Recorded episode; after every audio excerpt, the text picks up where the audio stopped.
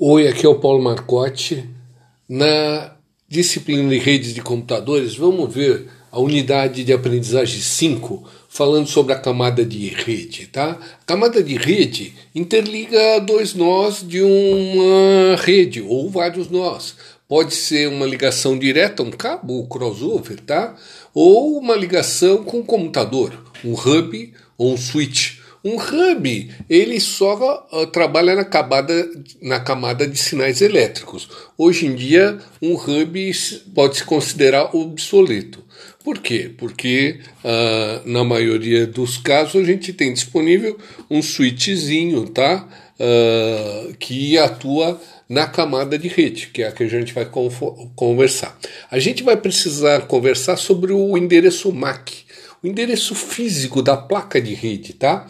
Para acesso, uh, para controle de acesso a, ao meio, tá? E falar sobre os quadros que ele transmite, dados confiáveis e como é o comportamento do canal. Tudo isso está num mapa mental que está lá no nosso Moodle, tá? Bom, vamos falar especificamente de um capítulo que também está lá no nosso PDF feito por, pelo professor Silvio sobre detecção de erro e como corrigir o erro, tá? Nessa camada. O hardware da camada de erro de rede é, envia quadros, tá? E esses quadros são união de bits, né? Uh, diverso, um monte de bits uh, são reunidos em quadros. Os bits são sinais elétricos já já na camada física. E, mas pode ocorrer falhas nessa transmissão. Como verificar se uh, chegar nos bits até uh, o outro, a outra ponta, né? Do transmissor até o receptor. A verificação de erros uh, precisa evitar a retransmissão de dados, tá? Para não retransmitir tanto, tantas vezes os dados, tem algumas estratégias simples tá? para detectar se tem erro. Uh, por exemplo, uh, uma verificação de paridade. Tá? Uh, para ter um bom desempenho nessa camada, é uma verificação se a paridade de bits com o número 1 é par ou a, a, paridade de bits com o número 1 seja ímpar. Esses dois tipos de paridade. Se tiver um erro, uh, tem que retransmitir, não tem jeito, uh, não dá para corrigir uh, o erro que tem. Você não sabe qual bit que, que esteve errado. Bom, mas tiver dois erros, dois bits errados, vai a paridade vai continuar correta. Então é feito mais uma verificação de erro através do checksum. O checksum é soma todos os bits, tá? A somatória de todos os bits, ou seja, quantos bits tem uh, o número 1, tá? É, é um checksum somar todos os bits do quadro, da mensagem que está sendo transmitida que é o quadro de bits, tá? inverte, inverte esse resultado, tá? Porque do outro lado, quando chega a mensagem lá, ele vai somar os bits, vai dar um número. Você pega esse número e os bits que vieram invertidos, tá? Bit a bit invertido. Quando você somar, todos os bits tem que dar um. Então é um jeito. Se tudo der um, o checksum bateu. Existem técnicas mais complexas, um pouco mais uh, precisas, que é o CRC, por exemplo, é uma é o Cyclic Redundancy Check. Então, uma redundância, uh, um cheque de redundância cíclica. Não vale a pena uh, com, detalhar isto né, nesse nível de curso, mas isso é fácil de entender. Bom, próximo passo, que é o capítulo 2 do nosso material, que está no AVA, tá? No nossa disciplina, é o compartilhamento do canal. Como uh, dividir e compartilhar o canal, a conexão, tá? Pode ser um cabo direto, né? Um cabo uh, ponto a ponto, um cabo tipo crossover, pode ter um hub, pode ser um switch, ou pode ser sem fio, né? Uma rede sem fio que a gente vai ver na próxima unidade, uh, através de um access point. Então tem todos esses tipos de compartilhamento do canal, de conexão, né? Mas uh, podemos fazer uma estratégia de, de divisão do canal por frequência, tá? Dividir em transmitir várias frequências para você poder transmitir várias, vários sinais pelo mesmo canal. Ou transmitir através de uma divisão de slot de tempo. Cada nó tem um, um tempo fixo para transmitir. Ou então o CDMA, que é a divisão por código, né? Subdividir as diversas as diversos nós transmitindo em cada um dos códigos. Bom, o FDMA, FDM, FDM que é divisão por frequência, uh, na verdade compartilha uh, alguns nós presentes, tá? E o canal uh, ocioso não dá para aproveitar, porque vai ter várias frequências, cada nó elegeu uma frequência. Se, o, se aquele nó não estiver transmitindo, aquela frequência está vazia. Então fica ocioso uma, uma, alguma das frequências. Do mesmo jeito, a divisão por tempo também uh, fica ociosa durante algum tempo, porque cada computador ativo da, da cada nó ativo daquela rede uh, tem um tempo definido, tá? Uh, Bom, como que faz o acesso aleatório? O acesso aleatório é uma, uma técnica que pode ser Alo, Aloha ou CSMA. O Aloha, na verdade, essas duas estratégias, a ideia é a seguinte: sempre que o canal tiver livre, você utiliza a capacidade máxima do canal. Ah, já que o outro estava ocioso, né, a divisão por frequência, tempo, né, essa, essa acesso aleatório, está vazio o canal, o nó que precisar utiliza o máximo possível, tá? Uh, se não tiver livre o canal, ele espera um tempo, um tempo arbitrário ou aleatório, tá? E reenvia. Se der colisão, pô, tem, tem dois tentando usar o mesmo canal. Aí cada um espera um tempo aleatório e reenvia a mensagem, tá? Isso é usado no Aloha que transmite os dados a qualquer momento. E aí acontece colisão, tá? A rede avisa que tem colisão e se tiver colisão, reenvia o quadro. No outro, no CSMA, que é o Carrier Sense Multiple Access, é um pouco diferente do Aloha, porque ele estipula um nó que deve e o nó deve avaliar se o canal tá, tá livre, tá?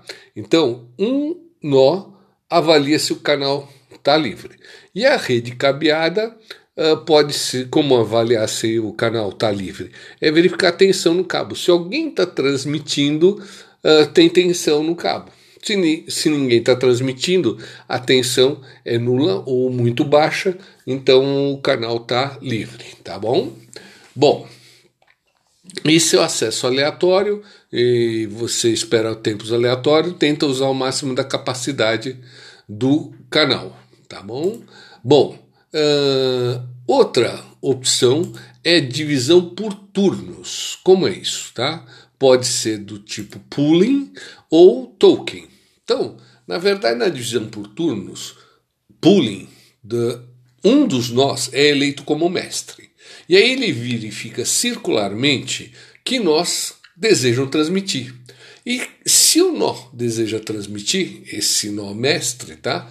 Gerencia e deixa você, aquele nó eh, transmitir alguns quadros. Ele concede o tempo. E aí tem que fazer uma estimativa de, ou na verdade a conversa entre esses nós faz uma estimativa pelo tamanho dos quadros, quanto tempo esse nó vai ficar ocupando. Durante esse tempo estimado, todos os outros nós ficam em silêncio. Na, na rede sem fio, eh, quando é feito isso, eles têm uma estimativa de tempo que não vai ser a vez deles, eles até podem desligar a antena, tá? Mas se não for, bom, é, simplesmente o nó aguarda a ser consultado naquele tempo. Tá? O token é parecido e funciona de modo descentralizado, não tem um nó mestre. Na verdade, cada nó recebe o token e é a vez dele transmitir uma quantidade fixa de quadros. Tá? E aí ele transmite a quantidade uh, dele. Ele não pode uh, uh, utilizar a, o tempo todo. Ele vai ficar com uma quantidade fixa. E aí ele, depois dele transmitir os quadros dele, ele passa o token para o próximo nó, que transmite os, os quadros que ele tiver e assim por diante, tá bom? Então esse é o jeito de compartilhar os canais. No outro capítulo, nas, sobre as redes locais, nós temos que falar como elas são interligadas através dos switches, tá? Tem alguns desenhos ilustrando o capítulo 3 a partir da página 9. Sugiro que vocês olhem lá, tá? Mas as redes locais nessa camada estão interligadas, podem ser interligadas uh, por switches. É uma rede que está com computadores interligados. Esses computadores é um número reduzido de computadores e a rede é local, ou seja, todos os computadores que entram na rede podem ter uma tabela né, de, de endereços dos outros. Então, ou o switch tem essa tabela e sabe em que porta está ligado qual computador qual placa de rede. Na verdade, cada placa de rede tem um MAC address, um endereço MAC, que é o endereço do fabricante. Cada, fa cada fabricante tem um número reservado de, de endereços e ele nunca repete a fabricação de uma nova placa com aquele mesmo endereço MAC. São 48 bits tamanho suficiente para todas as placas no mundo que são produzidas, placas uh, de rede uh, cabeada e, e, sem fio. Cada placa de rede tem o seu MAC address, tá? E, é, e os fabricantes de, é, colocam isso internamente, tá? Na, na EPROM da, da placa de rede, tá? E esses, essas esses endereços são conhecidos daquele switch, daquele, daquela rede local. Então, entre um computador e outro, você sabe qual, qual uh, como transmitir, tá? Uh, é através desses switches e você, inclusive, pode gerenciar as portas e gerenciar a banda dentro dessa rede local, tá? Para você conseguir fazer isso, precisa de um protocolo chamado ARP, ARP, e o RARP, tá? O ARP é um protocolo que traduz IP com MAC. Qual MAC tem qual IP? E o RARP é o reverso traduz o MAC para qual IP. Então, essa redezinha consegue saber quais as, os endereços físico, que é o MAC, é o endereço físico, tá? O, a, da placa e qual IP que ele está utilizando nesse momento, tá? Então tem todo um mapeamento. Hoje em dia é, essas duas uh, são facilmente uh, reconhecidas pelas camadas, uh, pelos protocolos de rede, tá? Então é o ARP e o RARP, o HARP, tá? Que é a tradução, tá? A comunicação na, nas, nessa camada, tá?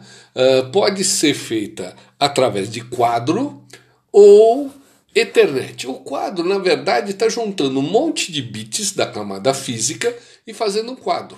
Ah, mas o que tem dentro desse quadro? Na verdade, veio das camadas superiores, da camada de aplicação, da camada de transporte, todos os cabeçalhos e foi se integrando. Então, dentro desse quadro, na verdade, tem os dados que você quer mandar e tem diversos outros no cabeçalho, diversos outros dados para controle da rede interna. Na verdade, tem o MAC de origem e o MAC de destino, que é quero mandar de uma porta até a outra, dentro daquele switch.